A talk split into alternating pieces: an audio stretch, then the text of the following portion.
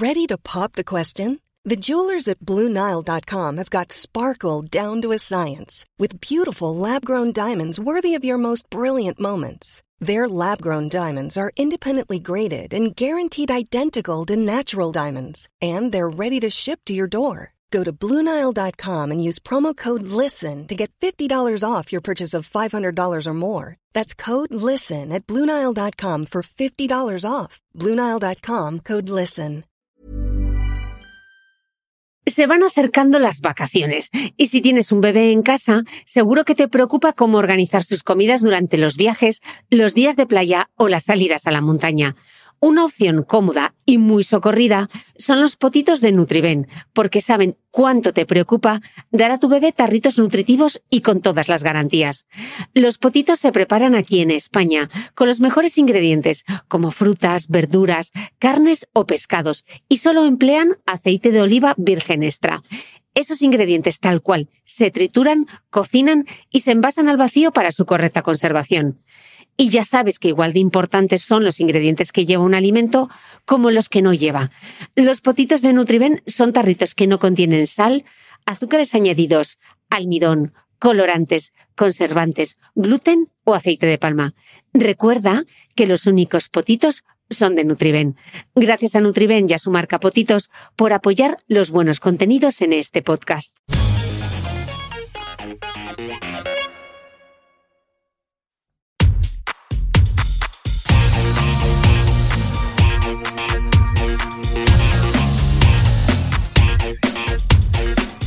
Hola, soy Cristina Mitre, periodista y autora del blog de Beauty Mail.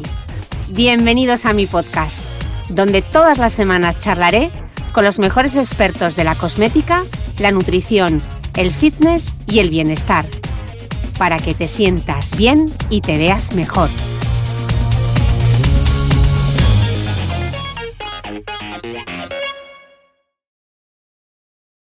Bienvenidos todos a un nuevo capítulo del podcast. Bueno, no os lo vais a creer porque estamos a miércoles, este podcast sale el domingo, lo he grabado, eh, pues eso, hoy en miércoles, dos días. dos días. Joder, y tengo jet lag. Yo desde las cuatro y media de la mañana levantada, levantada como un búho. Estoy en la redacción de él porque me he venido aquí con los micros para grabar un super podcast. Ya le habéis escuchado la voz de fondo, ya sabéis quién es. ¿Cuántas veces han pedido que volvieses al podcast? Ya, la verdad es que me siento, o sea, no, no me lo podéis decir más y me, me- me encanta, la verdad. El otro día estuve en una reunión de trabajo y cuando entré me dijeron, me encanta tu voz porque te oigo en el programa de la Mitre. Me dijeron, digo, mira, o sea, me estás haciendo famosa. Qué maravilla, qué maravilla. A mí es que me encanta venir. Me, me cuesta un poco de esfuerzo porque No me extraña levantar el Boeing. tengo que levantar un 380 para venir peor. a verte. Ahí me pongo, me pongo a Eminem, me vengo arriba. Bueno, para quien no sepa, es que a Maya le da un poquito de, de pavor volar. Entonces ella siempre dice que tiene que levantar el avión con su energía mental y ya es capaz de hacer eso. Entonces, claro, yo me acuerdo con de las ella, manos un y poco con las también, manos ¿eh? ahí se agarra bien al asiento, se pone al Eminem y, y logra despegar el, Sí. 3, de- logra despegar el 380. Es una canción poderosísima. Mira, he- tenido un bebé este año y he dado a luz escuchando a Eminem también. Joder, pobre Manuela, y ACDC. Eres una corredora, aunque no lo sepas. Sí. Eres runner en el fondo, aunque digas que no. No, pero yo la hernia, yo soy nadadora por eso, pero con la hernia... Hay que hacer fuerza. Parece que no escuchas el podcast de la Mitre. Ah, sí, tengo, tengo Te excusa. yo- recomiendo el de Kovacs, que habla de la espalda. Sí, lo- lo- me lo oí entero, o sea, te, te puedo asegurar que me lo oí entero porque me interesa un montón. Ahora me pasa mucho que, claro, yo voy a cualquier cena o tal, y entonces se ponen a hablar de temas y yo, de eso tengo un podcast, de eso también tengo un podcast. Yo creo que te lo dije, que mi frase es, mi amiga Cristina tiene un podcast de eso. Bueno, es un placer que vengas siempre. Amaya, Amaya es directora digital del Punto.es y de Harper's Bazaar. Es además autora, tiene dos libros maravillosos, Cómo no ser una drama mamá y un cuento infantil, eh, Rita Bonita, Gato gordo. Gato gordo y el fin del mundo. Que nena, la próxima vez haz uno más corto, Corto, sí, sí. poder acordarme de todo. Es... eh, Bueno, yo creo que eres mi colaboradora estrella, encima la más barata porque no te pago por venir. me sale muy bien, me haces café, fenomenal. Eh, ya he venido en ocasiones anteriores, este es el tercer podcast que grabamos juntas, grabamos uno en verano. Luego también hicimos una colaboración al y principio. Hemos hecho ¿no? colaboraciones, sí, también. Y me encanta venir porque además es que no tengo que trabajar nada contigo porque tú te lo preparas, yo me pongo aquí, charlo un ratito contigo, nos cuentas todo el tema de los libros y me encanta porque tus recomendaciones... No, no, no, no. Tus recomendaciones son buenas, buenas. O sea, luego la gente va... Lo bueno de grabar contigo es que luego la gente va compartiendo a lo largo del tiempo, ¿sabes? No es, no es en ese momento, sino que seis meses más tarde, pues la gente, me he leído eh, una educación. Eh, Es increíble. Yo creo que ayer nos etiquetaron en Instagram de alguien que había leído alguno de los libros que habíamos eh, eh, dedicado, pero no en el último podcast, yo creo que en el anterior. Bueno, y entonces, para que llevamos ya la entradilla como unos tres minutos, a ver si no me enrollo tanto, que contigo se me da un poco la minza.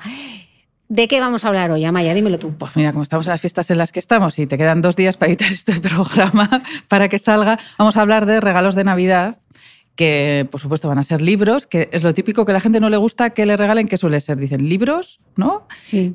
Calcetines y perfumes. Pues yo calcetines hoy no, pero vamos a hablar de libros y de perfumes, Ay, que ya hemos hecho alguna tema. vez. Y son libros para acertar. Os voy a dar un motivo de cada uno de ellos y bueno, espero que acertéis con ellos y si no os los autorregaláis, que también son estupendos. Y los perfumes ya sabéis que es una cosa súper subjetiva, pero bueno, yo intento ponerles a cada uno de ellos porque también me lo han pedido tus seguidoras en Instagram. Qué majas son todas y qué majos, la Sí, sí. verdad. Son cariñosísimos. Pues nada, aquí tenéis a Maya Kunce, a Maya Kunce, cuando quieras, en el number one.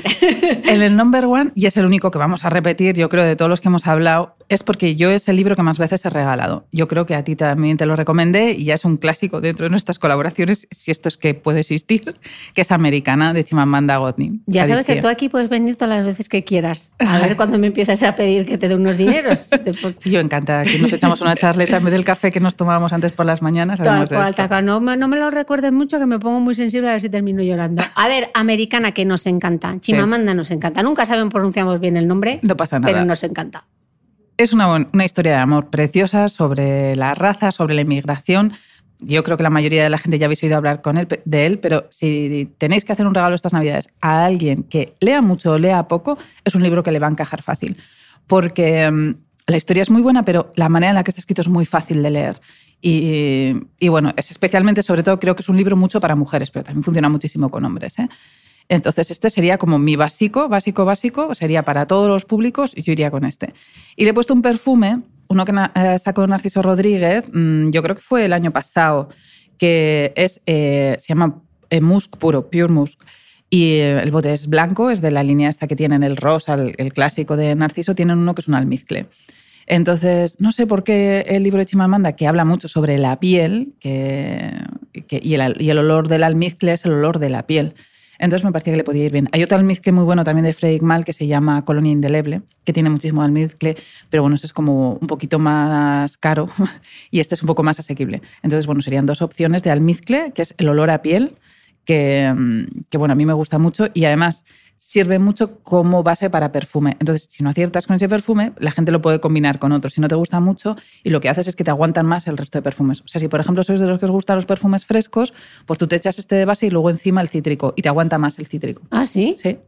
Así que... Layering, ¿no? Que se Sí, dice, el layering. ¿no? El layering, por Así que capas, ¿no? Eso es, con un almizcle siempre es fácil de regalar porque solo lo tiene que sumar al perfume que utilice esa persona. o sea Ah, que- qué bueno. Y tiene mayor... Claro, porque siempre es la base del perfume, Claro, ¿no? De una- cualquier fragancia es como la base para fijar. Claro, ayuda mucho a que, a, que te aguante más rato el, vale. el. Entonces, este era como en el número uno, el básico para acertar Sí. con todo el mundo, americana, que les va a gustar, y un perfume a base de almizcle, porque con eso siempre Eso es. y si no, lo puede combinar. Entonces, si Fondo sabe- de armario. Eso es. Si sabes si lees, si no lees, si no lo sabes, ni qué perfume le gusta, bueno, pues este me parece como una opción súper segura. Lo único malo es que solo hayan leído.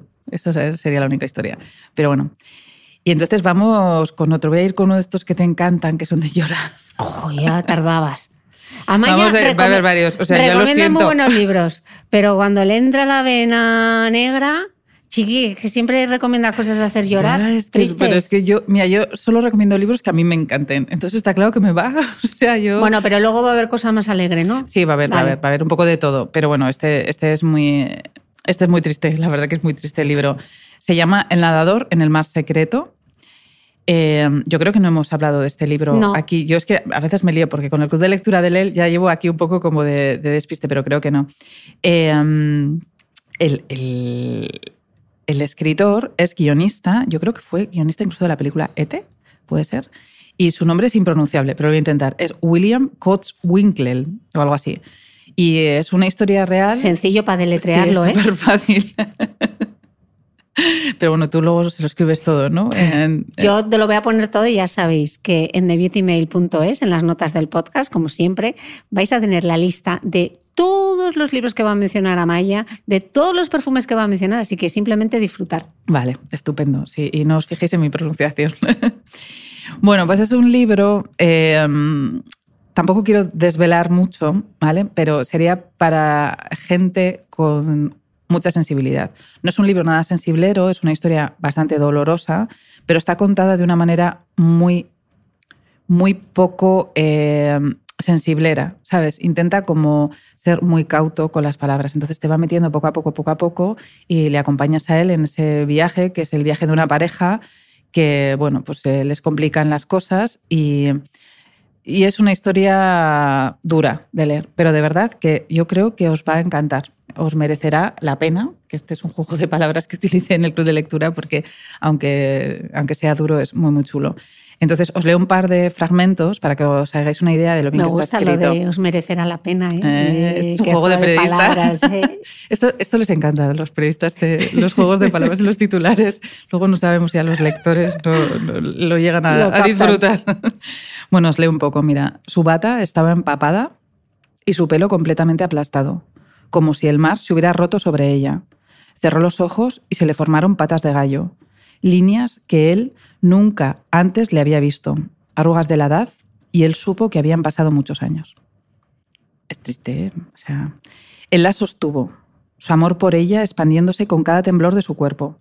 Parecía como si nunca antes la hubiera amado, que todo su pasado juntos no había sido nada más que un ensayo para este momento en que sentía resonar en su interior todos los días de la vida de ella, incluso sus días antes de conocerla, los días de cuando ella era tan solo una niña asustada que ahora veía ante sí, días lejanos de la mujer sabia que ahora llamaba para que le transmitiera toda esa fuerza desconocida que necesitaba.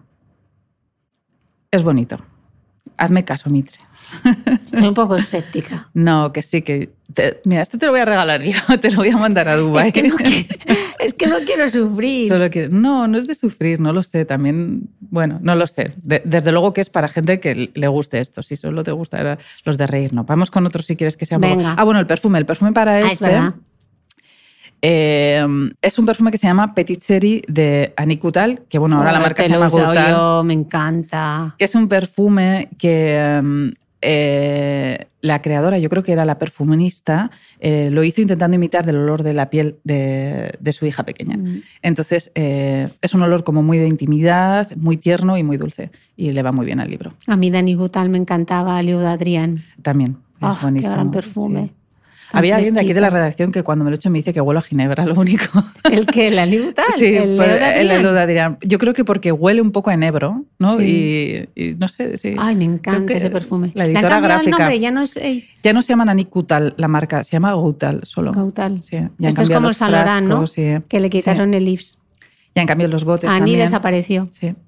Y eso, y es eso. Ya no son esos botes así un poco repujados Sí. que no sé si alguno de la colección tienen, pero le Ah, han que rediseñado la marca. Sí. Pero el perfume, es el perfume me encanta. Sí, el libro no me olor- convence tanto, pero el, pero el perfume sí. Es un olor muy limpio, Muy limpio. muy tierno. Limpina y fresquina. Pero sin ser un cítrico, como el de Adrián, es más, más suavillo. ¿Vale? Vale. También es un perfume bastante fácil de acertar. O sea, que es muy difícil que alguien diga qué horror con Mm. ese perfume, porque no es muy intenso ni nada. ¿vale?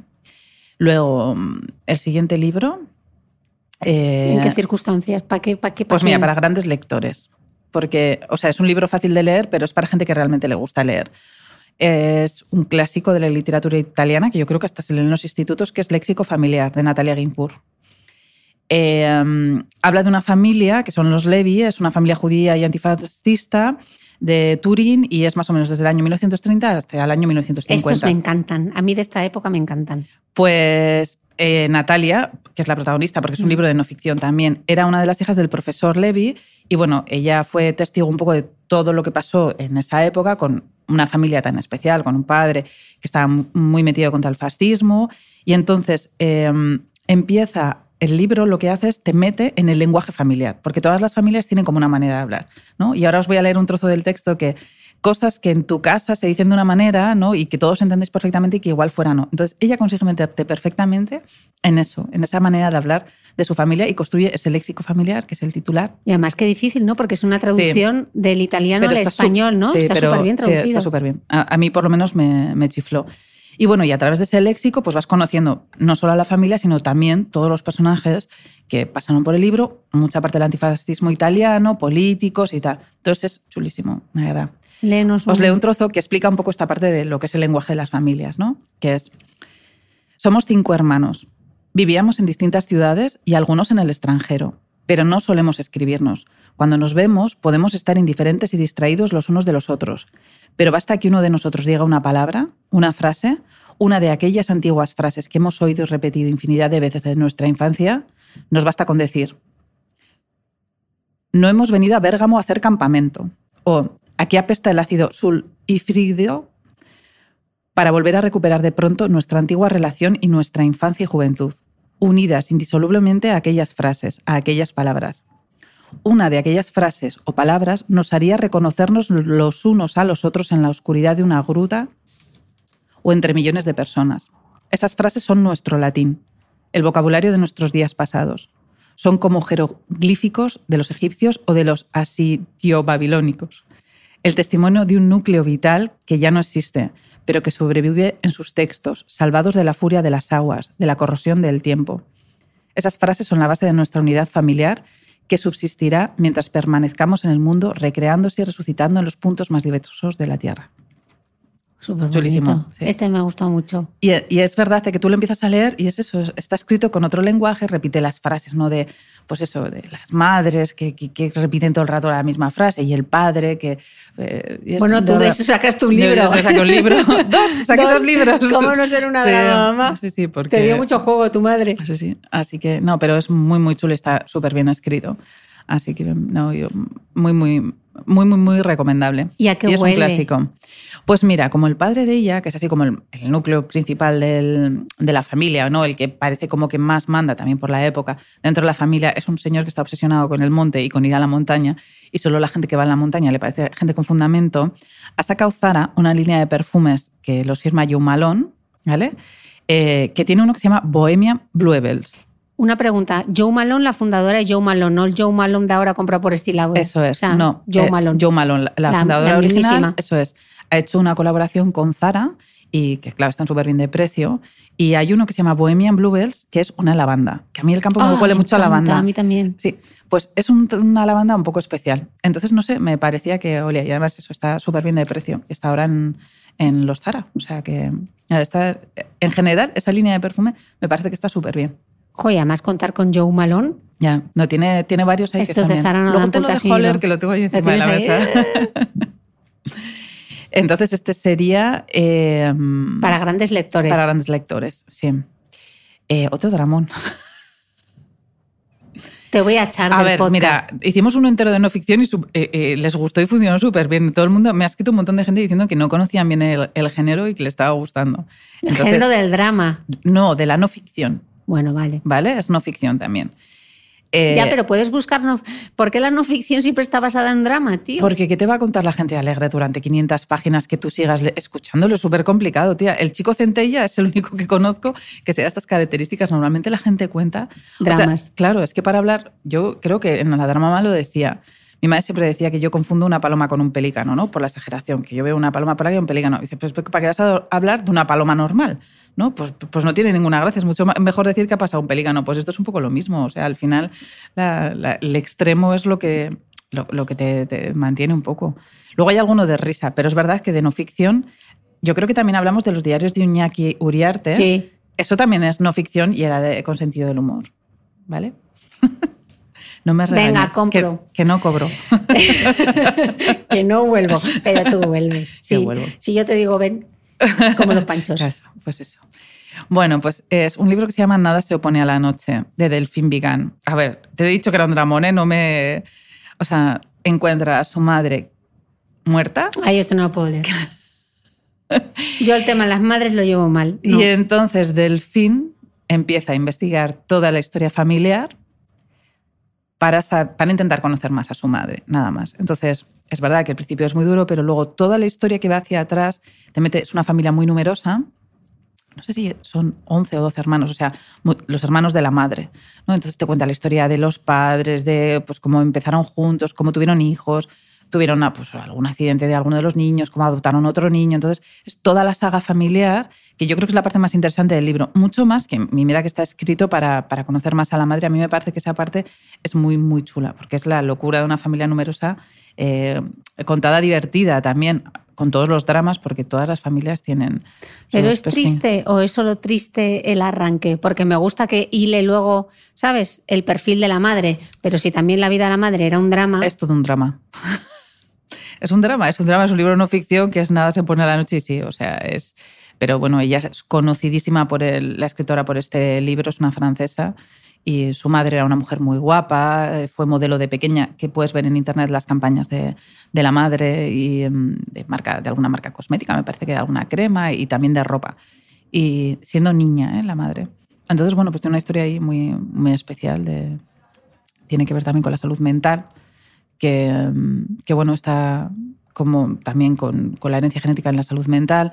no quiero desvelar tampoco mucho porque mm. es un poco difícil hablar a veces de los libros sin quererlo contar. Entonces, bueno, sería para la gente que le gustan las historias que son de verdad. No es una autobiografía, es más parece una biografía, está contada en primera persona, pero es muy interesante. Entonces, la gente que le gustan las biografías y los dramones, pues este está bien. Este, debe estar en su lista number one, ya, perfume que, ya, huele. A Chanel número 5, porque tenía que oler muy francés, ¿no? Y ¿Se te ocurre algún perfume que huela más francés que Chanel número 5? No, ¿verdad? O sea, ¿tú piensas en uno? Yo pienso en uno y pienso en Chanel número 5. Y creo que es el perfume que todo el mundo en alguna etapa de su vida, aunque no te gusten los perfumes fuertes, ha llevado ha llevado o debería al menos eh, llevarlo en algún momento. Yo no sé qué tiene, pero es... no te voy a decir que empodera, pero que te hace sentir, ¿sabes? Como un momento especial usar ese perfume y poder llevarlo, no que te lleva, sino que tú como que lo llevas. Yo también creo que tiene tanta historia el perfume y tú has oído tantas veces hablar de ese perfume y lo tienes tan bien en la cabeza que es como cuando te lo echas porque te echas todo eso encima, ¿no? Mm. Y eso es una cosa que está guay, es como cuando te vistes o ¿sabes? Que, que, te, o sea, te disfraza, pero en el concepto bueno de disfrazarse, ¿sabes? De... Sí, pero creo que nadie ha sido capaz todavía de crear algo así. No, una imagen tan clara. Una imagen tan clara que todo el mundo vea el bote, eh, sea capaz de reconocerlo, eh, el aroma. Yo creo que, que, que, no hay otro. Que haya persistido, o sea, y que haya sobrevivido, porque si hay algo que cambia, perfumes in and out que duran meses, que duran una campaña de Navidad. Yo también tengo un poco la sensación con Rochas, con el O de Rochas. Pero yo creo que el O de Rochas es sobre todo un perfume muy español. Ah, bueno, puede ser que en España es pero un si hay esa imagen de, de, lo de Rochas súper clara. Súper clara, pero yo creo, que, yo creo que más en España. No sé si tú a una británica le enseñas el lo de Rochas y es capaz de reconocerlo como reconocería un Chanel número 5. Claro, puede ser. Puede ser que sea algo local, sí. Sí, yo creo que todas las españolas en algún momento, eh, nuestras madres han utilizado derrochas. En algún momento es una colonia súper fresca que funcionaba muy bien. Pero tengo mis, sigue y sigue funcionando súper bien, pero tengo mis dudas eh, de que una inglesa, por ejemplo, fuese capaz de reconocer un bote de rochas. ¿Y Opium? que también es de Yves Saint Laurent, que también es como... Súper intenso. O Poisson. O Poisson, también otro. Poisson lo lleva a mi tía Esther. Yo huelo Poisson y huelo a mi tía. Pero que sí que son perfumes que tienes mucho más clara la historia del perfume, ¿no? O sea, mucho más difíciles de llevar. Yo creo que Chanel número 5 es más limpia. Es más sencillo, sí. pero un opium yo pienso en un ascensor, alguien con opium. Sí, pero que es un perfume que tú también tienes súper claro. A lo que me refiero es que todos tienes como o Riff Bosch de Yves Saint Laurent, ¿no? Es otro, otro clasicazo, ¿no? ¿no? Este. Guau, Montana. ¿Cómo lía aquello? Qué intensidad. Yo estoy utilizando últimamente, que le tengo ahí mucho afecto, uno que se llama Cabotín, que, Sí, de Gress, que también es de los años lo sa- 80. Escucha, ese lo sacamos en Ay, el- es verdad. el- Es verdad, sí, con el sí, de la tía Mame era, porque la tía Mame olía eso, es verdad. Sí, sí, sí, sí. Ese ya lo habíamos sacado. Sí, Chanel, yo no sé, creo que es el típico perfume que en algún momento de tu vida, pruébalo. No sé. Para un momento así, para, para, para recordar. A mí lo que más me alucina de Chanel es la capacidad que eh, ha tenido la propia marca de explotar la, la herencia de Coco Chanel, que Coco Chanel lo hizo todo. Sí, ¿No te parece? sí, sí. O sea, Coco Chanel tomaba el sol, Coco Chanel puso de moda el punto, Coco Chanel el perfume. La verdad que fue muy transgresora. Masculinizó, quitó los diamantes, hizo, o sea, sí, sí. Pero también, la propia casa ha ha sido sabido dotar de relato todo el rato a lo que todo. hacían. El storytelling, o sea, creo que nadie hace el storytelling del lujo asociado a una mujer que murió hace muchísimos años. Nadie has- ha, ha conseguido mantener ese espíritu como lo hace Chanel. Sí. O sea, ni siquiera la propia casa Dior o Yves Saint Laurent. Igual también ayuda a que Chanel siga siendo propiedad, o sea, que no es propiedad de ningún grupo, ¿no? Y entonces sí, puede ser. mantienen esa esencia de, de la creadora. Pero es increíble cómo siempre logran cualquier lanzamiento asociarlo y aparte que no chirríe, porque dices tú, bueno, esto es una historia que han traído hasta aquí y no funciona. Siempre. Sí. Es redondo. Siempre está, Coco siempre está ahí y, y- y la forma de hilarlo es perfecta. Pasa en internet, siempre hay una frase de Einstein, ¿no? Eh, una cita de Einstein para una cosa que no sé si lo dijo Einstein o no, y otra de Coco Chanel, que igual tampoco lo dijo. Pero sí, sí, son dos ejemplos clarísimos. Igual Frida también, la pobre que también la meten ahora en, en todo. Einstein y Coco Sí. tienes ahí, Sí, sí, para que luego digan que- que la moda es una fibra. es una cosa frívola. Sí, pues mira. Bueno, pues después de eso mm, vamos a... mm, Iba a ir a por el siguiente, pero vamos Porque a es un saltarnos- drama. Es un Es que había juntado los dos de no ficción y no, y a mí me parece que la Navidad es un momento que a mucha gente le pone triste Mm. por la gente que falta. Esto es así, hay gente que lleva muy mal la Navidad por esto. Y este libro es un homenaje, ¿vale? Vamos a por él, Venga. que es un homenaje a su padre, que eh, se llama El olvido que seremos, de Héctor Abad Faciolince, que es colombiano.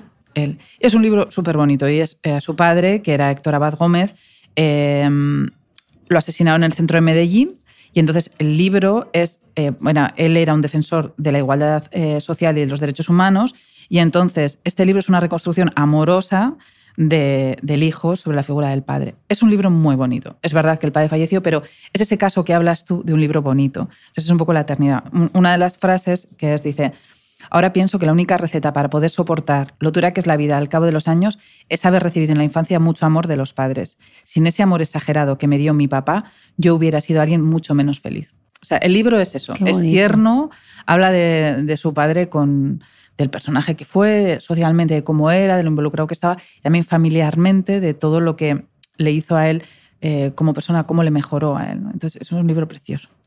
Entonces, este, aunque tú sabes que el padre desde el principio, porque es una historia real, falleció, no creo que sea un libro triste. Entonces, para la gente que eso, que se pone triste por Navidad, pero que en realidad quiere homenajear a los suyos, no ponerse a llorar como locos, ¿vale? Y el perfume que cogería es un clásico, que además masculino, porque este es un libro del padre, que es el Los Sabas de Dior. Pero el clásico. Es No. maravilloso, pero incluso para mujer. Sí, sí.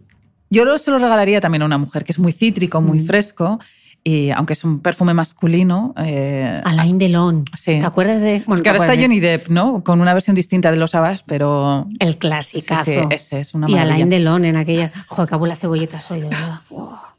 Pues es que estoy viendo a mi tía Esther con el Alain Delon, aquel de los Savage. Sí, sí. Pues Qué ese- memorias. Ese- De África. Pues ese es un perfume, además es un perfume que yo lo utilizo. O sea, que me parece Me que lo puede utilizar cualquier mujer. ¿eh? Tiene el toque ahí muy fresco, pero está muy chulo. Otro clasicazo. Mira, en los libros a veces no coincidimos, pero en los perfumes. ya te veo lanzada. Nos vamos acercando. Bueno, ¿eh? y otros libros que sí que coincidimos, ¿no? Bueno, pero yo luego todo lo que recomiendas, menos los dramones, intento leérmelos. Vale, mira, este siguiente, vamos. Este es una de las novedades de estos meses, yo Ese creo. me lo voy a pedir, porque Mira. ya lo he visto yo en los mundos de Instagram. Se llama Leila Guerriero y es periodista. Tiene una columna en El País, eh, no recuerdo qué día, y escribe, tiene, me parece, una columna de 350 palabras. Y yo me muero de envidia con las 350 cada día que la leo, porque es una pasada como escribe. Entonces, el libro es una recopilación de sus columnas, Ah, qué bueno. sí, y em, es muy intensa escribiendo, entonces es complicado eh, leer muchas del tirón, pero las puedes ir leyendo. Teoría de la gravedad. Sí, es, ¿no? Se llama Teoría de la Gravedad de Leila Guerrero. Y os voy a leer. Con los del asteroide. Sí, que es- están haciendo unos libros súper Hace unos libros súper chulos, ¿eh? Sí. Em, Léenos una. jolín, había elegido una triste. Bueno, venga, no pasa nada. Sea, a la gente le gusta también, ¿no? Te Yo creo, perdono. pero ella es muy intensa escribiendo, ¿vale? Aunque también Como tiene tú. como mucho sentido. No, yo escribiendo no, yo luego escribo solo tonterías. pero leyendo soy súper intensa. En realidad yo me pasé mucho tiempo, oh, pues, lo típico que escribe desde adolescente, escribía cosas como, pues eso, muy serias, muy tristes, muy tal, y no funcionaba nada. Y en realidad lo único que, que he escrito así que ha funcionado, que fue la drama mamá y tal, era todo como mogollón de sentido del humor. Entonces, no sé, pero es verdad que yo leo cosas bastante tristes. Claro, Bueno. luego tienes que compensar un poco O sea, luego tengo igual es eso, ¿no? Para mentalmente estar equilibrada. para no terminar suicidándote. No, en realidad, ¿sabes qué creo que me pasa? Que no hay muchos libros de humor. O sea, No. realmente libros con los que te pueda reír es muy difícil encontrar, porque yo los busco y, y me gustan y tengo, pero es que mi selección de libros de humor buenos es muchísimo más corta que la de otro, pero no es porque no los lea, es porque es muy difícil que alguien te haga le- eh, reír con un libro. A mí al menos me cuesta muchísimo. Entonces los pocos que tengo así los tengo elegidos, pero es que es complicado. Vale, bueno. Es larga, ¿eh, Mitre? Así no que, pasa ¿cómo nada. vamos yo de a-? Vamos fenomenal. Vale, venga, no te suelto. ¿Ya está? ¿Ya pasó? Preguntó mi madre. Sí, mi amor, ya está, ya pasó, dijo mi padre. Y sonreó y le dio un beso en la frente. Mi madre, todavía atontada por la anestesia de una operación que no había servido para nada, no sonrió, pero dijo con alivio, gracias a Dios. Yo estaba allí. Yo vi esa bestialidad. Yo sabía que a Dios no había que agradecerle nada porque la enfermedad iba a enterrar a mi madre a puñetazos en un cuarto de hospital del que no volvería a salir nunca. Y me pregunté entonces, y me pregunto ahora, ¿qué clase de hombre hay que ser para ser el hombre que fue mi padre aquella tarde? Un hombre que mirando la soledad de miedo que empezaba a abrirse bajo sus pies, parado al borde de la última ceja del abismo, se tragaba su horror y decía, aquí estoy, yo no te suelto. ¿A qué dioses se habrá encomendado para no aullar, para no moler a golpes el cuarto, el hospital, el mundo, mientras el cuerpo de mi madre marchaba seguro hacia la muerte? Supe que Amparo Fernández, la mujer del Cigala, el cantante flamenco, murió de cáncer una madrugada de agosto pasado en República Dominicana. Y que la noche siguiente, el Cigala subió a un escenario de la ciudad de Los Ángeles para hacer una presentación que tenía programada. Y, con los ojos revueltos de dolor y sangre, con traje de luto planchado por su propio hijo, enredado en los primeros crespones de la muerte, cantó. Cantó como quien dice, aquí estoy, yo no te suelto. ¿Qué hay que ser para ser un hombre así? Porque yo quiero ser ese hombre. Yo quiero todo para mí, ese coraje. Ay, tía, de verdad, tengo que hacer, os tengo que hacer uno de las risas porque me estoy poniendo intensísima, pero es muy bonito, Chris. Ella escribe increíble. No, no, preciosísimo es, pero yo no, sé- no me veo capaz. Ya te dije que no hablases de las madres, tía, ya lo has hecho dos veces. Pues no sé si queda algún otro, espero que no. No, creo que no. vale, y para darle un poco de vidilla, ¿el O perfume, qué es? Jazmín, porque ella habla, en una de las columnas, habla de qué es la felicidad para ella y pone una imagen súper bonita de un patio de, de su infancia en el que huele jazmín. Jazmín me encanta. Entonces, ¿Y cuál? para mí el mejor conseguido de todos los perfumes de jazmín es a la Nuit de Serge Lutens. No sé si lo conoces, voy a ver un juego. Lo conozco perfectamente. Yo tengo una anécdota con Serge Lutens que nunca pasé tanto miedo. ¿Por qué? Porque vino a España a presentar los perfumes y estuvimos en Granada. Hicimos la presentación como unos jardines. Y el tío era un poco. Yo no sé si sigue vivo, yo creo que no sigue vivo, Serge Lutens. No tengo ni idea. La verdad es que creía que sí, pero... Era un poco tétrico. Daba miedo y me lo encontré en los jardines paseando y me pegó un pedazo de susto. Y luego le entrevisté y es que era un tipo muy raro. No, está vivo, 77 años. 77. Pues te juro que cuando yo lo entrevisté parecía octogenario, ya.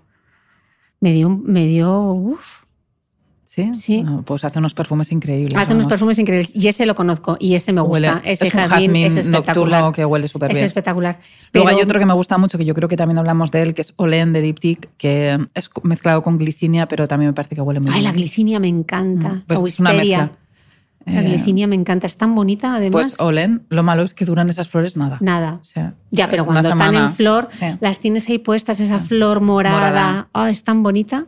Pues no sé, me parecía que podía oler la. Como la felicidad de Leila huele a, a jazmín, digo, vamos a, a meter jazmín. Me encanta, el jazmín me encanta. El Sans Lutans me cuesta un poquito porque tengo ese recuerdo. Pues yo, yo creo que tengo tres perfumes suyos que realmente Esa me memoria. Tiene uno de naranjas que huele naranjos en flor o algo así. Creo que Sí, se llama, también, Huele súper sí. bien. Y Datura, Datura Noir. Es Ese otro no- ese no sé cuál es. Sí. Y tiene uno hace poco que huele muy raro, pero también me gusta, que se llama de- diente de leche, dentela o algo así. dentelle- o- no tengo ni idea de francés, de pronunciar francés. Que huele un poco a leche y en metálico. De, o sea, pero yo creo que está ahí encima también. Qué arte, ¿eh? Ya, que mezcla eh, lo del perfume. Bueno, yo porque soy una loca. El otro día estuve con un perfumista que me dijo una cosa, no tenía ni idea. Eh, mm, los narices solo huelen, cuando tiene que hacer pruebas de olfato, como hasta las 11 o las 12 de la mañana, porque a partir de esa hora se te empieza a saturar eh, la nariz. No, lo sabía. ¿Cómo cuidarán? Igual que piensas en un cantante de ópera La que voz. tiene que cuidar su voz, sus cuerdas vocales, ¿cómo hará un perfumista? La verdad es que no lo sé. Este me decía que para cuando tenía una prueba, eh, trabajaba de perfumista y también había trabajado de enólogo para una casa de champán, para la Veuve Clicquot, me parece que era. Y eh, decía que no podía comer dos horas antes de una cata. Porque eh, el estómago, de por, por olfato, estaban hablando de catas de olfato todo el rato, ¿eh? el estómago, lo que había comido, le, le influía ¿En eh, en el olor, sí. Entonces, que tenía que estar como en ayunas dos horas antes y a partir de las once y media de la mañana ya no podía oler más. Que digo, qué jornada de trabajo más ideal, ¿no? a las once y media habría terminado he después todo. de estar oliendo perfumes, que me parece lo Ya, más. A ti que te gustan tanto los perfumes tienes que venir a Dubái. Ya. O sea, ¿sabes cómo huele esa ciudad? No, es que y cómo huelen ellos. Y tienen una educación del perfume.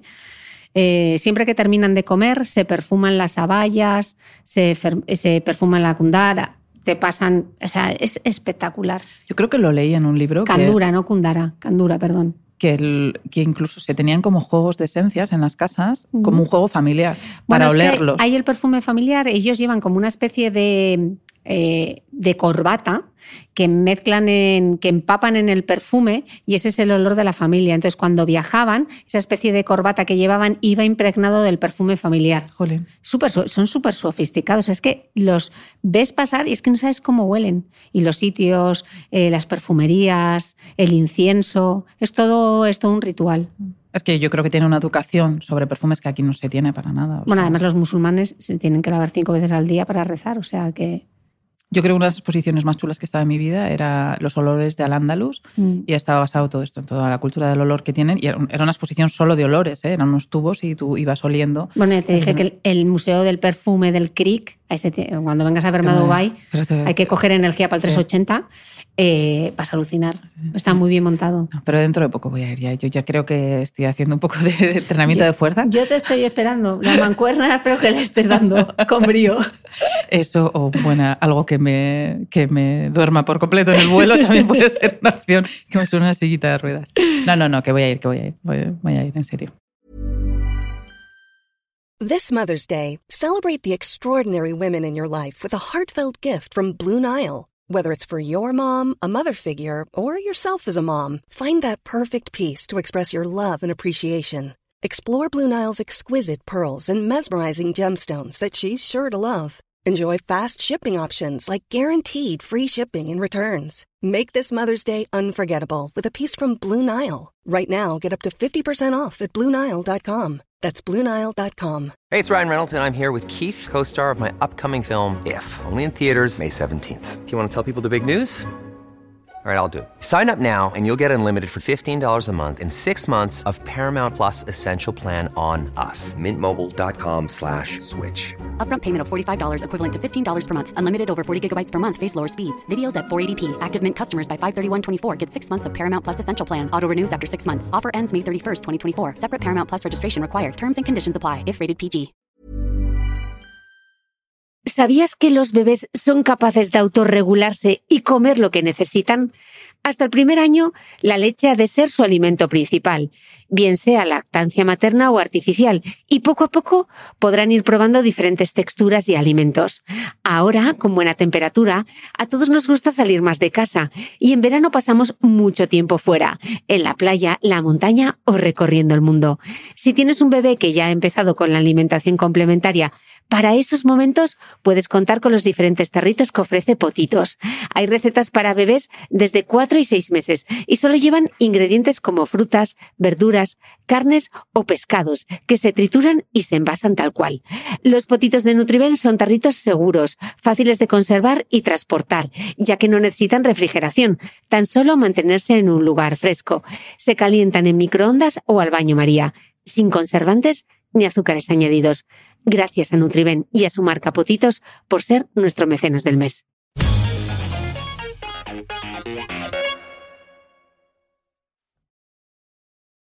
Vale, vamos a por el siguiente. Mira, este es. eh, Escucha, el triste era este, ¿no? Porque había uno que nos habíamos saltado. No, no, no me lo saltaba, al final te lo he dicho. Ya no hay tristes. Teníamos el de Navidad, para los que la gente que no quería la Navidad. Pero en realidad no era triste ese libro, ¿eh? Sí. Era libro tierno. Eh, Era nada, se pone la noche, era el que era muy triste. Ah, El resto no son muy. Y Vale. el primero que hemos hablado Vale, también. vale, o no nos queda luego más hacemos drama. un resumen. No. vale. Luego hacemos A ver, el resumen. tampoco son historias, pues que hay de todo, pero Vale. no son dramones como este. Otro, este es muy chulo, que es para la gente que le guste la música. Que este, además de con un perfume, se puede regalar con un disco de el. O sea, este está escrito, es cosas que los nietos deberían saber. No sé si lo has leído. De Mark Oli- Oliver Everett, que es el cantante de Hills, Ah, el grupo. Qué bueno este. Entonces, se puede regalar con un disco o incluso eh, uno puede hacer eh, sus canciones, una playlist de las canciones preferidas de Hills, que yo la tengo. Y eso es, compartes Spotify y puedes poner un perfume y el libro. Y el libro es la Qué buen regalo, ¿no? Sí, me parece. Lo pensé, dije, mira, esto lo voy a utilizar. Regalar un libro y luego la, la lista para que te inspira para leerlo. En el libro de Otín me encantó, en el libro de Carlos López Otín, eh, La vida en cuatro letras, eh, me encantó porque en el libro él iba eh, haciendo link con distintas canciones y luego al final del libro tenías la playlist y yo me, he hecho la playlist porque me parecía estupenda. Sí, es una cosa chula. Eso, Qué sí. regalo más bonito, ¿no? Yo creo que también tiene el de instrumental, que yo creo que hablamos de ese libro. Eh, ay, no me sale el nombre ahora. Eh, Roth se, se apellida, pero no, no me acuerdo el nombre. Jo, que súper triste el de los abusos, ¿no? Sí. Perdón, tiene eh, la playlist de toda la música clásica para que te introduzcas también en la música clásica y le, le ha Yo gustado. creo que no, no, no lo, lo debiste comentar en tu club de lectura. Yo ¿Sí? creo que no hemos hablado de ese libro aquí. Bueno, es un libro. ¿Te que lo has salió- leído? Sí, me lo leí. Muy triste. A ver, sí, es un libro sobre abusos. o sea, no es una, red- eh, sufrió abusos infantiles. Entonces, y él además hace mucha campaña para visibilizar eso. Y entonces a- te explica toda su vida y cómo la música clásica le sirvió para salvarse. ¿no? Entonces, eh, es un libro muy interesante por la historia que Mm. cuenta él. Y él es muy peculiar. Ahora se ha venido a vivir a Madrid y es súper activo en Twitter. No sé si le seguís y es graciosísimo en Twitter porque ha hecho una oda a Madrid eh, eh, y a España porque le encanta la forma de ser. Y bueno, es un tío muy divertido a pesar de todo lo que. Yo sigo Porque sus eso también es en chulo, Spotify. Es chulo lo de, o sea, lo de los dramas que decimos. En realidad, a mí una de las cosas que me encanta de leer estos libros es que gente que pasa por cosas muy bestias es capaz, o sea, de sobreponerse a esas cosas y construir cosas increíbles. Mm. Entonces, a veces nos ahogamos con, con mini dramas que, que, y pensamos que y somos mucho más adaptables, mucho más maleables y, y somos sobrevivientes, o sea, Resiliencia, supervivientes. ¿no? Sí. Mm. Y entonces esa es la parte, no, no es para regocijarse en el drama y en la Mm. tristeza, para mí es lo que se construye muchas veces a través de esos dramas, es, es increíble. Y estos, muchos de los que hemos hablado es eso, o sea, Bueno, como una educación, ¿no? Que es Claro, un libro que para o mí sea- ha sido, para mí ha sido el libro del año pasado, o sea, de este año de 2019. Sí. O sea, me encantó ese Sí. libro. pues y la es eso, historia y es, es un drama, tremenda. o pero, sea, pero en realidad es un libro de esperanza, o Mm. sea, es un libro de, de, de mira, como muchos de estos, o sea, es eso. Y entonces, en el, en el caso este de cosas que los nietos deberían saber, es su historia. Y en su historia, pues hay varias historias, hay tragedias familiares, hay la vida, hay, hay cosas muy porque realmente a este tipo le han, le han pasado cosas muy raras, o sea, está, no quiero revelar muchas porque si no, pues eh, se le quita un poco la magia, pero tiene una manera de contarlo muy chula y tiene mucho humor para contar esos propios dramas y cómo él se, se va sobreponiendo a ellos. Y la música está de trasfondo. Entonces, si no habéis oído a Hills, esta, esta, es un momento para descubrirlo y, y el libro está muy guay. Y a la gente que le guste la música, es rock, pero es un rock bastante suave, que no es para gente que, ¿sabes? No es ACDC. o Eminem. o, em- bueno, Eminem es rap, ¿sabes? Pero, pero sí, es una cosa suave y, y bueno, eso no bueno, sé. y me- o nos hemos levantado con la noticia que Extremoduro se separa después de 30 años. ¡Ah! No me he enterado, no me ¿No lo te has creo. enterado? Pues te ha hecho un spoiler.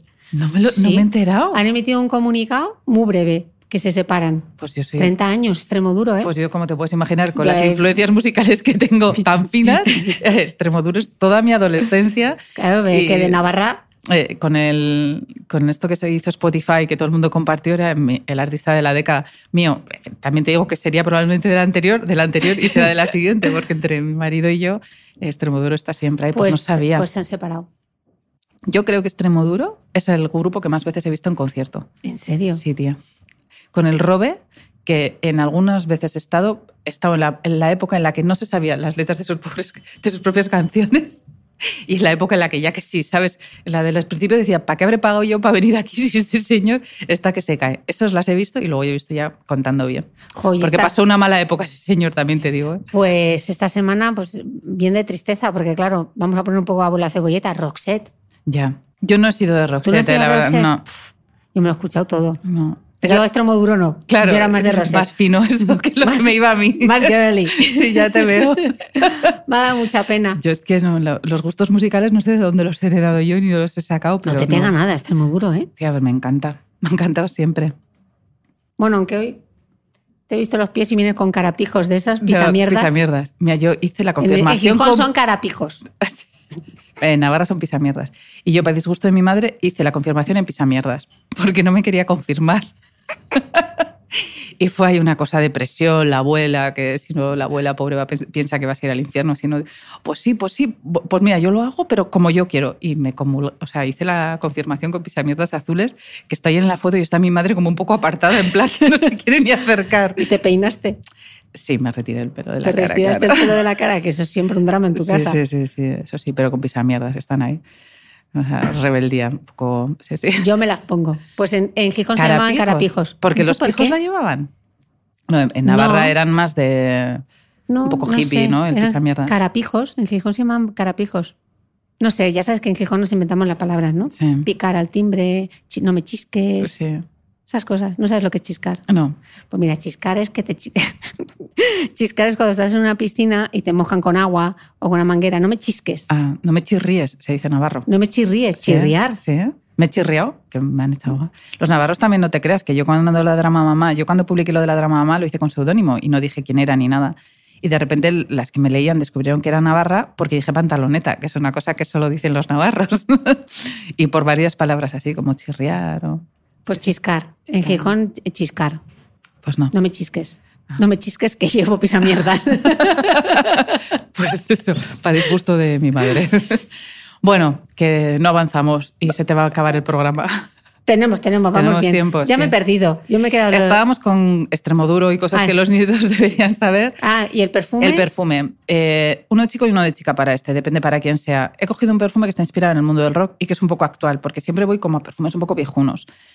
O sea, no viejunos, pero que llevan tiempo. Entonces este es This Is Her y This Is Him de Zadig Voltaire. Son perfumes, a ver, está muy de moda para todo el mundo ahora el olor a dulce, un poco el algodón de azúcar, ¿no? Este, que a mí es verdad que yo no soy muy fan, pero de los que hay con este olor, este me gusta. No sé si yo me lo podría poner todos los días, pero. Y todas las veces que he regalado este perfume, tanto de chico como de chica, he acertado. Oye, Entonces en me España parece se venden muchísimo los perfumes dulces, ¿eh? No, es que los millennials huelen a eso, tío. La O Biesbel sea, esa, pero el de es que- es que dicen mía, que es como una sobredosis de azúcar. Dicen que los millennials, así como nuestra generación, el boom cuando éramos más pequeños era la vainilla de, de fondo de los perfumes. Lo que pasa es que ahora nos hemos hecho mayores y olemos otras cosas, pero yo recuerdo que cuando nosotros éramos 13 años, una cosa así, era el más, que el white mask aquel, Mm, ¿te acuerdas? El de Body Shop. Claro, la vainilla y el coco estaban en casi todos los perfumes. Yo creo que ahora es estos- este componente así como algodón de azúcar, ¿no? De dulzón. Anaís, Anaís, ¿qué tenía? Era jazmín en realidad. Era ¿eh? jazmín. Sí. O sea, Luego una variante del jazmín que no Luego sé. las avanzadas era... Eh, cucú- eh, coco, se- no, ¿cómo era? No. Ah, el otro de Cacharel, el que era el botecito azul con el... Lulú. Lulú, uy, Sí, se moi, Uy, ¿te acuerdas de, sí. ¿te acuerdas Luego sacaron anuncio? también el Noah, ¿no? Que era uno que El tenía Noah. una perla Pero ese dentro. fue, más a- ese fue más adelante. Pero Lulú, ¿cómo apestaba Lulú? ¡Puf, qué pesta! y el Sunflowers de Elizabeth Arden, ¿te acuerdas también, de ese? sí. Tela, ¿eh? Aunque yo me he dado cuenta que incluso en aquella época utilizaba olores que se parecen mucho a lo de ahora. A mí el White Mask me gustaba mucho porque los almizcles me gustan. Yo ese lo usé. El Sunflowers lo usaba mi amiga Gema, que era como, ¿pero ¿cómo te llamas? Lo siguen vendiendo en el aeropuerto, fíjate. Había uno como Marusia. Mi amiga Idoya utilizaba Marusia, Marusia. ¿Te acuerdas que era uno que olía, que era como imperial? La, la Farala. Cinia, también, que era un perfume... Farala el anuncio, tenemos chicas nuevas en la oficina, que se llama... ¿Cómo me puedo decir? Yo creo que siguen vendiendo, ¿eh? Farala. Sí, yo como no he utilizado mucho la tele de pequeña, no tengo tanta referencia de anuncios, pero Farala creo que llegó hace poco. Bueno, o tú- alguna versión de... ¿Tú te imaginas que pusiesen ahora el anuncio en la televisión? ¿Te acuerdas de.? Bueno, no, porque no eras teleidiota, pero yo lo voy a recordar. ¿Os acordáis de aquel anuncio que salía una tía en moto, se bajaba así Así, como. busco a Jax. Busco a Jax. Busco al hombre, busco a Jax. Buah. Imagínate esa publicidad ahora. Ah, o en bueno. el fútbol los domingos, que yo recuerdo que había una canción que era eh, Soberano. ¿Te acuerdas de la de.? No. ¿No? ¿Y el del abanderado? Los hombres usan abanderado porque las mujeres compran abanderado. Tela, ¿eh?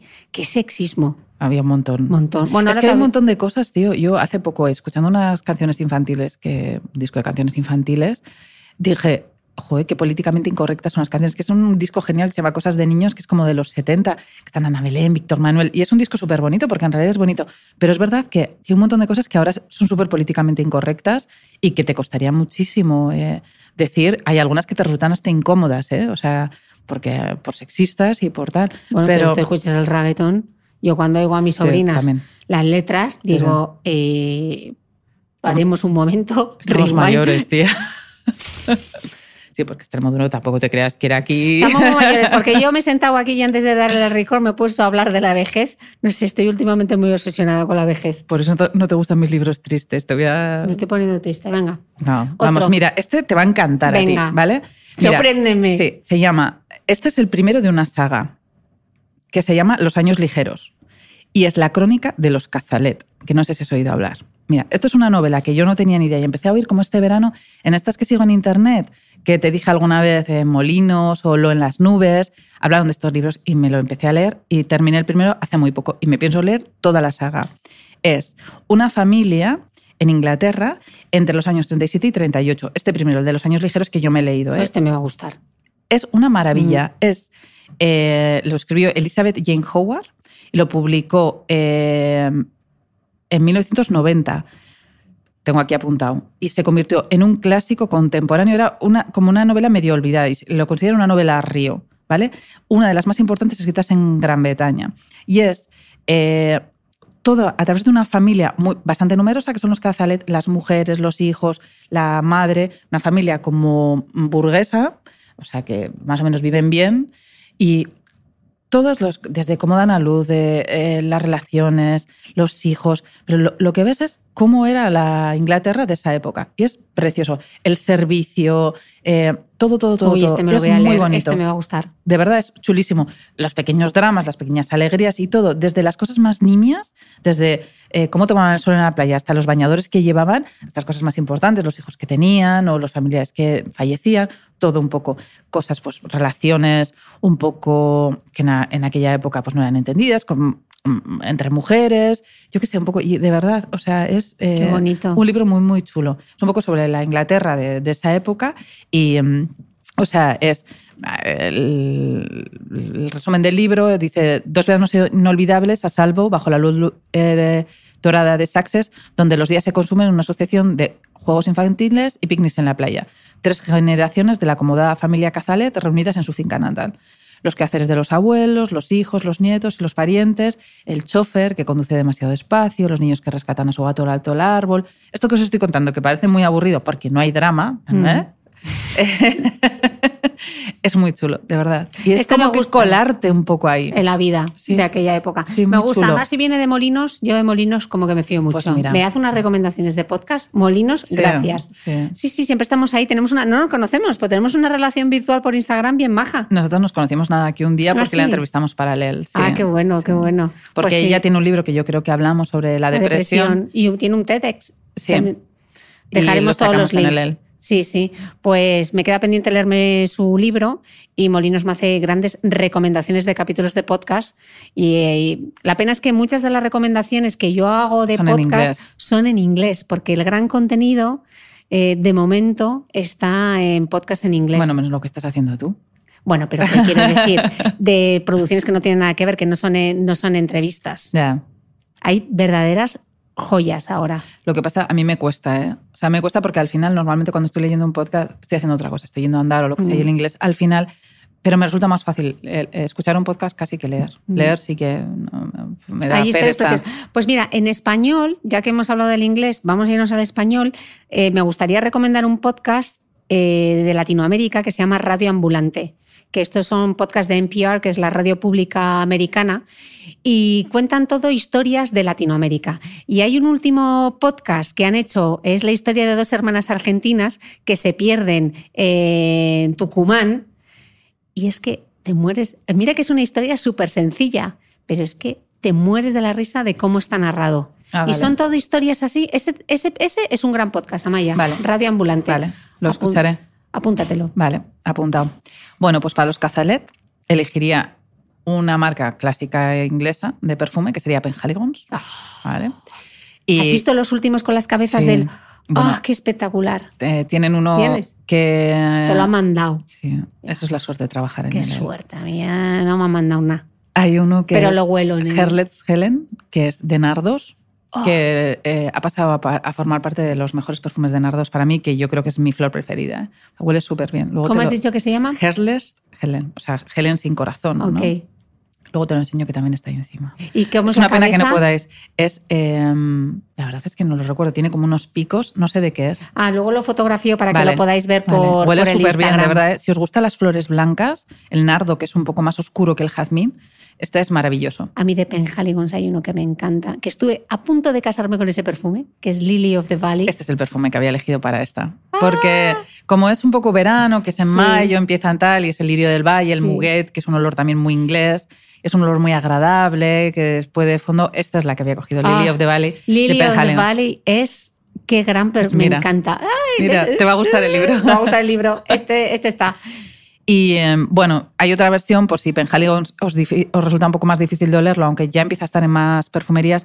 eh, he cogido otra versión del Lirio del Valle, que es el, el muguet este, que son unas florecitas pequeñas que salen, me parece que en mayo o junio, eh, que es Diorísimo, de Dior, Mm. que es también un Lirio del Valle, para mi gusto, muy rico. A mí me O gusta sea, este. sí, Diorísimo me gusta. Porque es también un Lirio del Mm, Valle, está mm. claro que es un olor a limpio, un, un olor de fondo que funciona. ¿Vale? Entonces, Compro mira, ambos ya en mi lista. Bueno, le podemos decir a alguien que te tenga que regalar, ya, pues que ya tienes Cazalet y Lirio del Valle. Bueno, me he puesto alguno de los libros que recomendaste. Eh, jo, ahora no me acuerdo. Espera, me lo voy a mirar en las notas del podcast. Te voy a decir lo que he puesto yo en mi, en mi wishlist de libros que quiero que me regalen esta Navidad.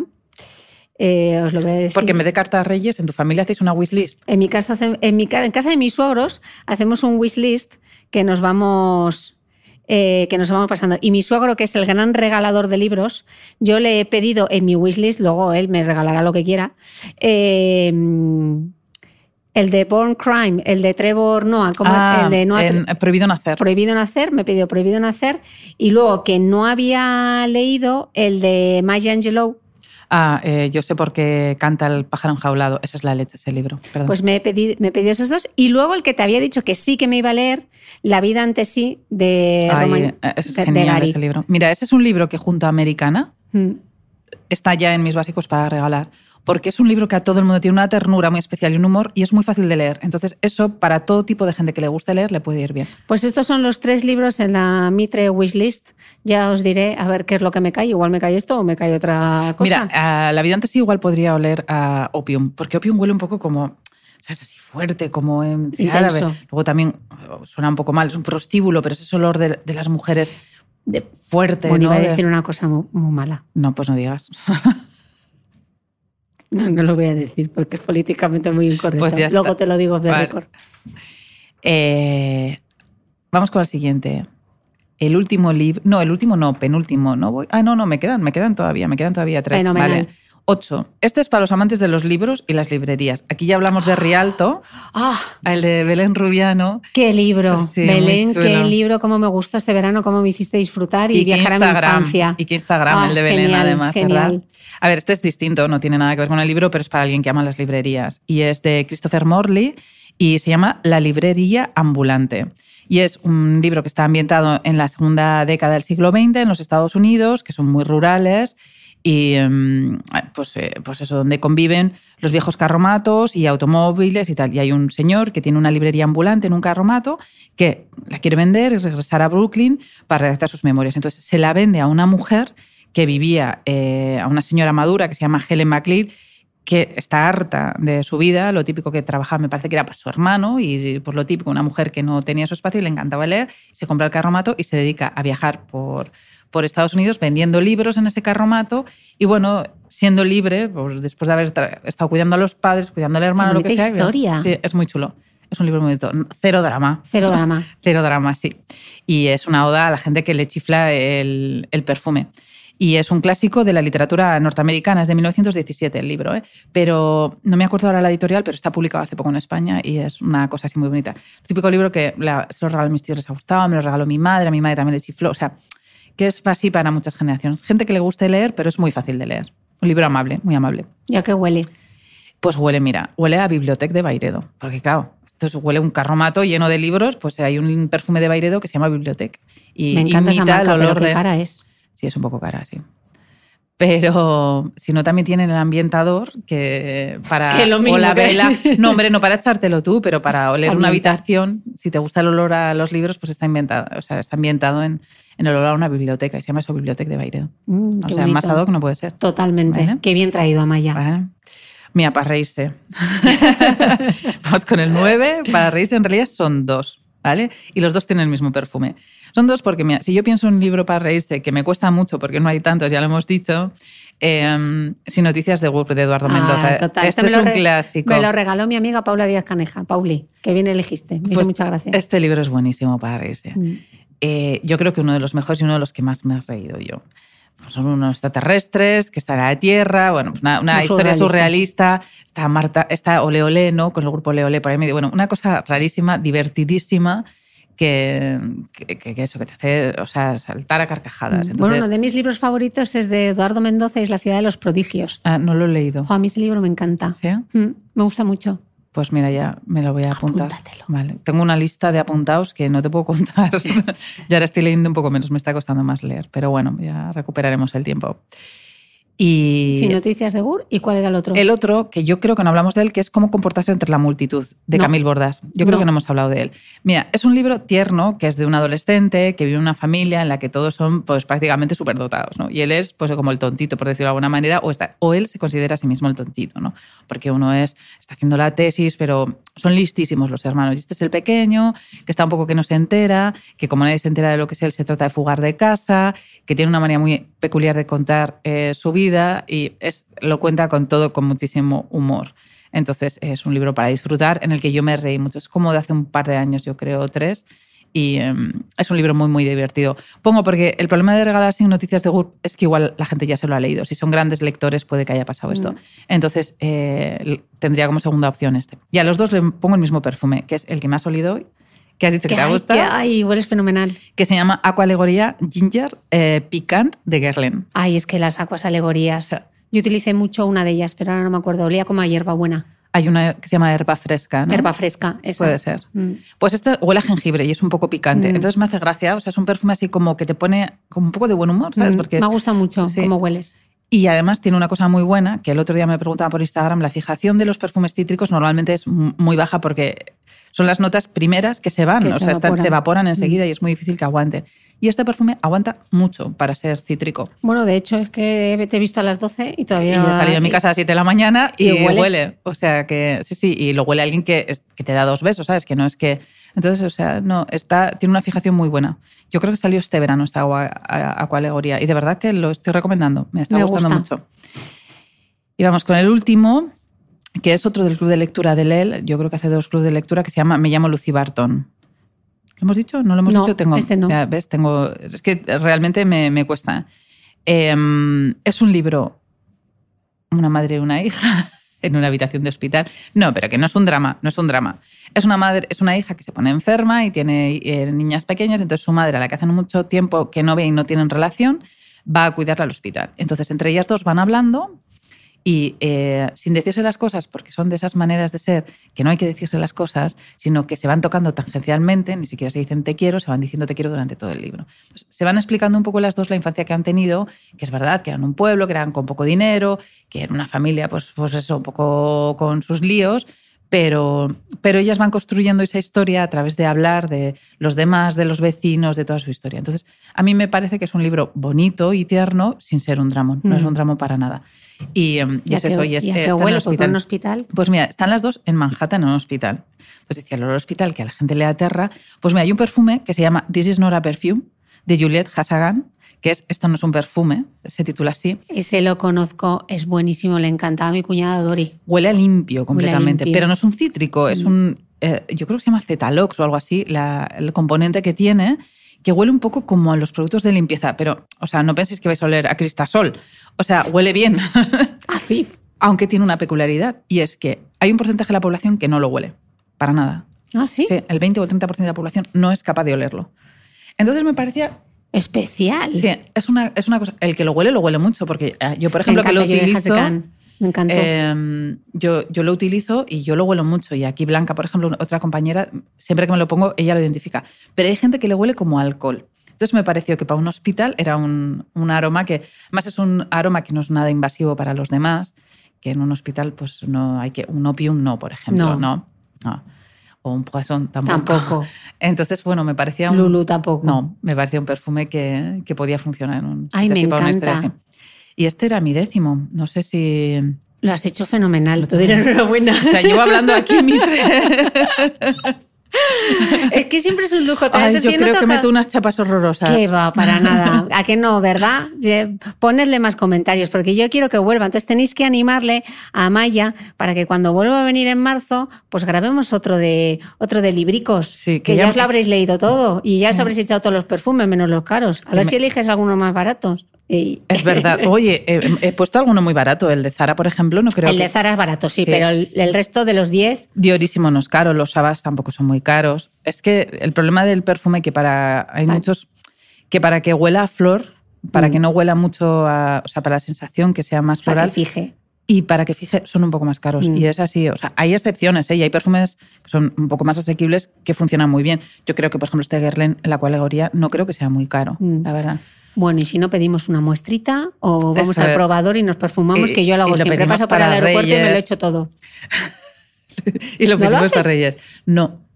Porque yo en los aviones no puedo hacer nada más que respirar mucho. No, no, yo es que tengo, yo para subirme en un avión. Jo, qué di- diferentes somos, ¿eh? Yo me subo al 380 y estoy como encantada de la vida. O sea, estoy pensando en el entretenimiento a bordo para ver qué es lo que voy a ver, menos en este viaje que tengo como muchas entrevistas y he estado ahí preparando cuestionarios como una loca. No, no, no, no, yo en el avión, o sea, y el día anterior y todo, y en el taxi. y- Mira, una vez iba en un taxi y el pobre taxista iba hablando con una compañera, porque además cuando me pongo nerviosa hablo de más.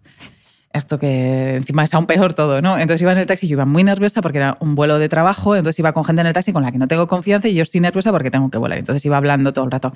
Pues es que, mira, yo trato de convencerme de que en realidad no va a pasar nada y que tengo muchas probabilidades, por ejemplo, de matarme en un taxi, de tener un accidente, porque yo he leído y les dejé el porcentaje, ¿no? Hay más- muchas más probabilidades de matarte en un taxi y hubo un momento que el taxista dijo, por favor, señora, se quiere callar, que yo no cojo aviones todo el rato y voy todo el día montado en un taxi. que también es verdad. Me voy a callar un poquito. Sí, así que no, no, sufro en todo momento para coger un avión. Pero Bueno. bueno, lo- cada vez lo llevo mejor.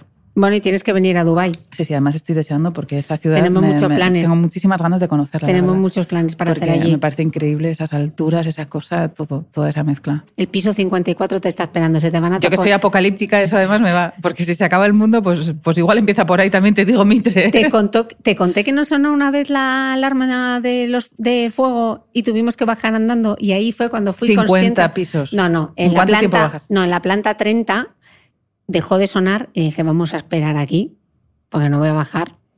Eh, es que me daría el cuádriceps ya. Tía, yo me planteé O sea- y, bajar rapelando o algo. Te lo digo en No sé, eso que ¿eh? decía, decía, decía el Van del Park. Igual nos deberíamos comprar eh, Paracaídas. paracaídas. y le digo, dígame, claro. Pues no lo descartes. Yo ya sabes que mi marido me regaló el año pasado, yo creo que lo hablamos aquí, una mochila para el fin del mundo. Entonces, si viviera en Dubái tendría que meter El paracaídas. paracaídas. o yo digo rapelando a una mala ahí, ¿no? Te tiras por la ventana y puedes Las bajar. Yo rapelado en los Las campamentos. ventanas las limpian así.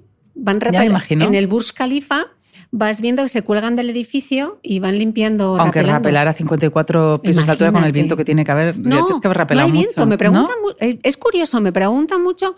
Claro, no podrás salir a la ventana porque hace mucho viento. ¿No?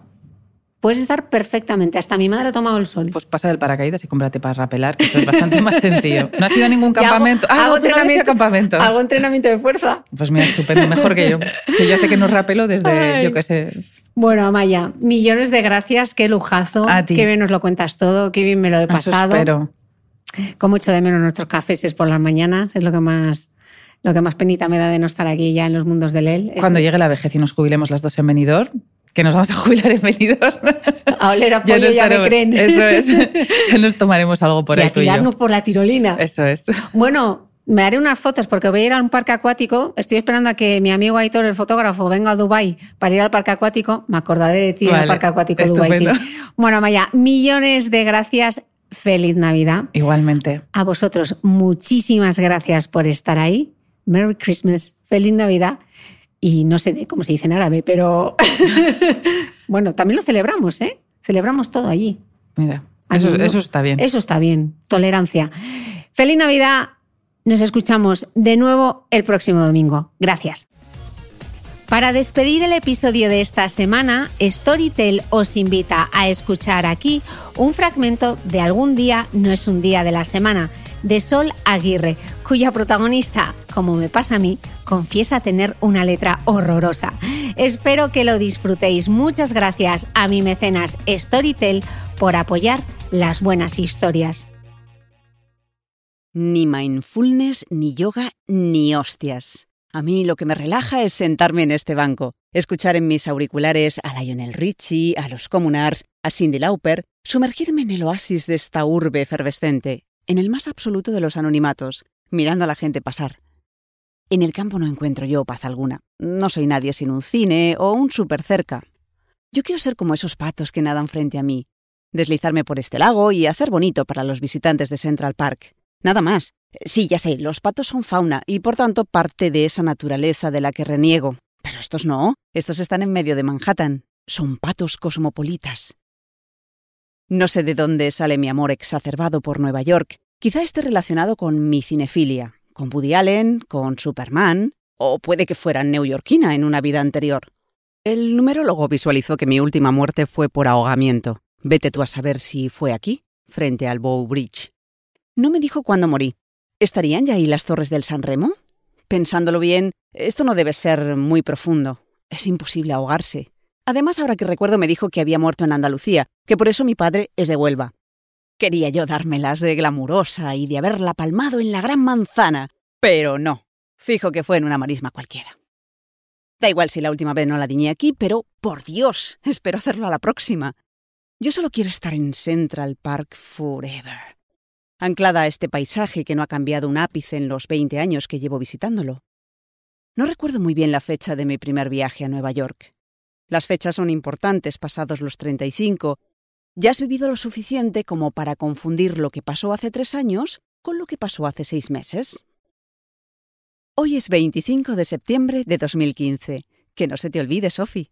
Justo dos semanas después de tu cumpleaños. Siempre va bien una referencia. Respira. Mente en blanco, resetea. Siento cómo se me regeneran las neuronas. Ya debo tener cuatro, por lo menos. Hay que ver qué buenos están los neoyorquinos y cómo me gusta contemplarlos mientras corren, tan atléticos, tan altos, tan Nike, tan todo. Cuando echaré un polvo. ¿Volveré a echar uno? ¿Hay vida en otros planetas? Céntrate. Mindfulízate. Mira los patos. Ay, cómo molan los tíos. Mi Nueva York. Mis paseos interminables, mis tazas de borde grueso de Fish Eddy, mi agenda que cada año compro en Strand Books, a pesar de que en Madrid está la mismita. Esa molesquín roja de tapa dura que hace que cada vez que apunto una tarea me sienta más cerca de esta ciudad a la que, curiosamente, siempre tengo la sensación de volver, no de ir. Aquí soy más yo que en ningún sitio. El numerólogo se equivocó. Yo la palmé en Manhattan y punto. Me calma lo que al resto le estresa. Que la gente camine rápido por la calle, con paso decidido, como si siempre supieran a dónde van. Me tranquiliza la inmediatez, lo práctico. La libertad es ir al súper a las 3 de la mañana o a la tienda Apple a las 5. En Madrid me las veo negras para poder desayunar en un bar a las siete y media. Me fascina ver a los ejecutivos corriendo en las cintas del gimnasio a las 4 de la mañana. Otra cosa sería correr yo. Tengo que comprarle los disfraces de Star Wars a los niños. Ah, se te ha ido otra vez. Mira los patos, coño, ya. No olvides que todas las notas de este capítulo están en mi blog de beautymail.es. Además, si no quieres perderte ningún capítulo del podcast de Cristina Mitre, suscríbete a thebeautymail.es y a cualquiera de las aplicaciones en las que puedes escuchar mi podcast, como Spreaker, Apple Podcast, Spotify, Evox y YouTube. Solo tienes que buscar el podcast de Cristina Mitre y darle a suscribir.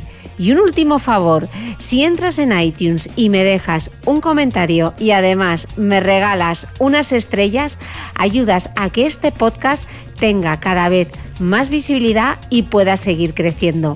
Te espero el próximo domingo con una nueva entrega del podcast de Cristina Mitre.